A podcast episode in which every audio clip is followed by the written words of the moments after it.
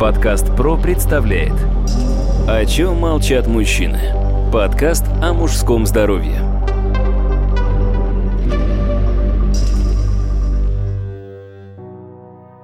Здравствуйте, дорогие друзья, у микрофона Сергей Чеботков, и мы продолжаем наш откровенный и квалифицированный разговор о мужском здоровье. Мой постоянный собеседник, эксперт, доктор медицинских наук, профессор, врач-уролог Павел Сергеевич Козласов. Павел Сергеевич, здравствуйте. Приветствую, Сергей. Сегодня поговорим о такой необычной теме, как мужской скрининг. Когда мужчине начинать скрининг? И первый вопрос, Павел Сергеевич. Какие врачебные манипуляции вообще сегодня входят в понятие скрининга? Первое, с чего начинается скрининг, это анализ крови на ПСА. Это простат-специфический антиген, это онкомаркер рака предстательной железы. Раньше считалось, что всем мужчинам после 50 лет нужно его сдавать, далее пересмотрели после 45 лет. В ряде случаев мы сейчас уже с 40 лет раз в год начинаем мужчинам тестировать ПСА для того, чтобы не пропустить онкопатологию. Это первое основное, с чего начинается скрининг. Далее, э, что мы делаем, мы смотрим гормональный профиль мужчины. Это тестостерон, эстрадиол, пролактин, лептин, ФСГ, ЛГ, то есть это те составляющие, потому что зачастую бывает так, что приходят пациенты и говорят, доктор, у меня низкий тестостерон. Когда мы начинаем смотреть все в совокупности, оказывается, что не только с тестостероном проблемы, потому что у нас есть тестостерон, мужской половой гормон, и эстрадиол, это женский половой гормон. И, собственно, если даже тестостерон на нормальном уровне, но эстрадиол сильно завышен, это приводит, собственно, к нарушению либидо, потому что их равновесие теряется. Поэтому только в купе смотрится все это целиком.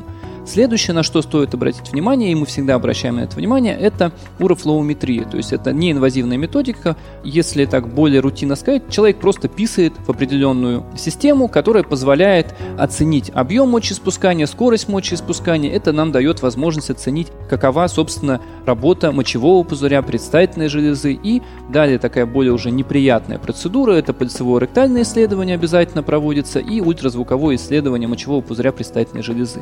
Это то, то, что необходимо делать мужчине для того, чтобы вовремя диагностировать то или иное заболевание и его вылечить, потому что на сегодняшний день нет а, неизлечимых заболеваний, в принципе, если они вовремя диагностированы, в том числе даже и рак предстательной железы на сегодняшний день успешно лечится. Но ключевое слово здесь при ранней диагностике. А какие вообще тревожные звоночки от организма должны поступить мужчине, чтобы вот он понял, что обязательно нужно завтра идти начинать скрининг? Понимаете, здесь на самом деле такой вопрос, он немножечко некорректный. Почему? Потому что вот у вас есть же машина, Сергей? И у меня есть машина. И мы ежегодно, раз в год приезжаем в автосервис, даем ее, нам ее осматривают, производят там замену масла и так далее и тому подобное.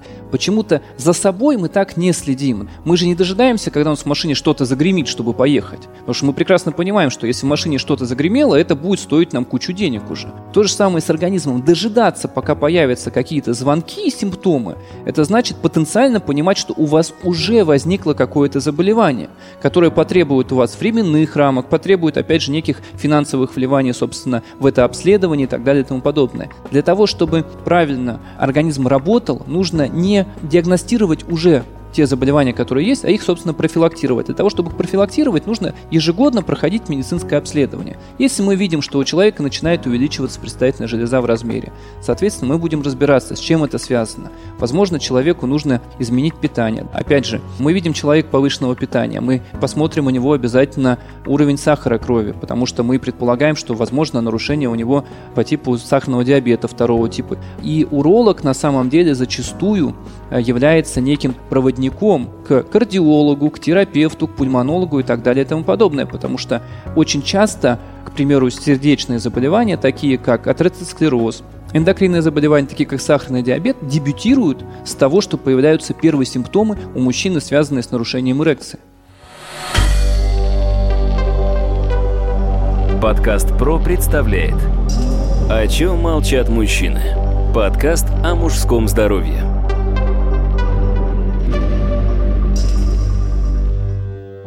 Вы рекомендуете сегодня уже начать делать скрининг с 40 лет? Да, ну, собственно, вот те данные, которые у нас есть, они считаются, что 45 лет обязательно всем проходить скрининг. Я считаю, что 40 лет уже хорошо бы проходить, начинать обследование, по крайней мере, те исследования, которые неинвазивные, такие как анализы крови, биохимическое исследование, исследование онкомаркеров и ультразвуковое исследование. Потому что вовремя заподозрив какое-то заболевание, мы можем его легко предотвратить. Опять же, возвращаясь к наболевшей теме, которая всегда мужчину интересует, это как сохранить потенцию. Если мы вовремя увидим, что у мужчины есть нарушение в организме, которое приводит к тому, что у него снижается либидо, э, у него есть э, повышенное питание, то мы можем откорректировать ему диету, мы можем посмотреть, что у него сахаром крови, снизить ему уровень сахара крови. Есть сейчас замечательные препараты, которые снижают уровень холестерина, уровень липопротеидов высокой низкой плотности. Они снижают уровень гликированного гемоглобина и тем самым без какой-то серьезной хирургии, без каких-то препаратов, которые воздействуют серьезно серьезно на организм, мы можем человеку продлить его собственное мужское здоровье и вообще в целом здоровье. Вот из вашей практики нынешнего, сегодняшнего дня, насколько сегодня популярен скрининг вот у мужчин? Вы знаете, сейчас скрининг начинает возвращаться, но, к сожалению, в основной массе он начинает возвращаться у мужчин, так скажем, тех, кто имеет довольно высокий социальный статус потому что у них есть финансы, они понимают, что они подушку безопасности заработали, и они начинают думать, а как нам дожить-то, чтобы ее потратить-то? И начинают за собой следить. К сожалению, это опять же зачастую бывает довольно поздно, потому что сначала мы за собой не следим, мы свой организм просто его на пределе используем, и потом в какой-то момент мы думаем, ой, а как же нам его подлатать? Та диспансеризация, которая была в Советском Союзе, это было самое правильное, что может быть в медицине, потому что изначально, вы помните, прекрасно, в детских садиках было закаливание. Я это помню, у нас это было. Действительно, это приводило к тому, что организм функционировал намного дольше и намного бесперебойней. Сейчас у нас зачастую приходят пациенты с выраженным метаболическим синдромом. Они приходят с хронической легочной недостаточностью, с артериальной гипертензией. Когда мы начинаем разбираться, нам приходится привлекать просто огромный пул специалистов для того, чтобы разобраться с этим пациентом. Хотя на самом деле, если пациент обратился бы лет 10 назад, я думаю, что это все можно было бы спрофилактировать. Ну что же, будем надеяться, что наш сегодняшний подкаст хоть как-то сподвиг э, представителей сильного пола заняться своим здоровьем и хотя бы первый раз прийти на скрининг. Павел Сергеевич, большое спасибо. Я хочу напомнить, дорогие друзья, что моим собеседником был доктор медицинских наук, профессор, врач-уролог Павел Сергеевич Колзласов. У микрофона был Сергей Чеботков. Удачи вам, до новых встреч. Студия «Подкаст Про». Производство профессиональных подкастов.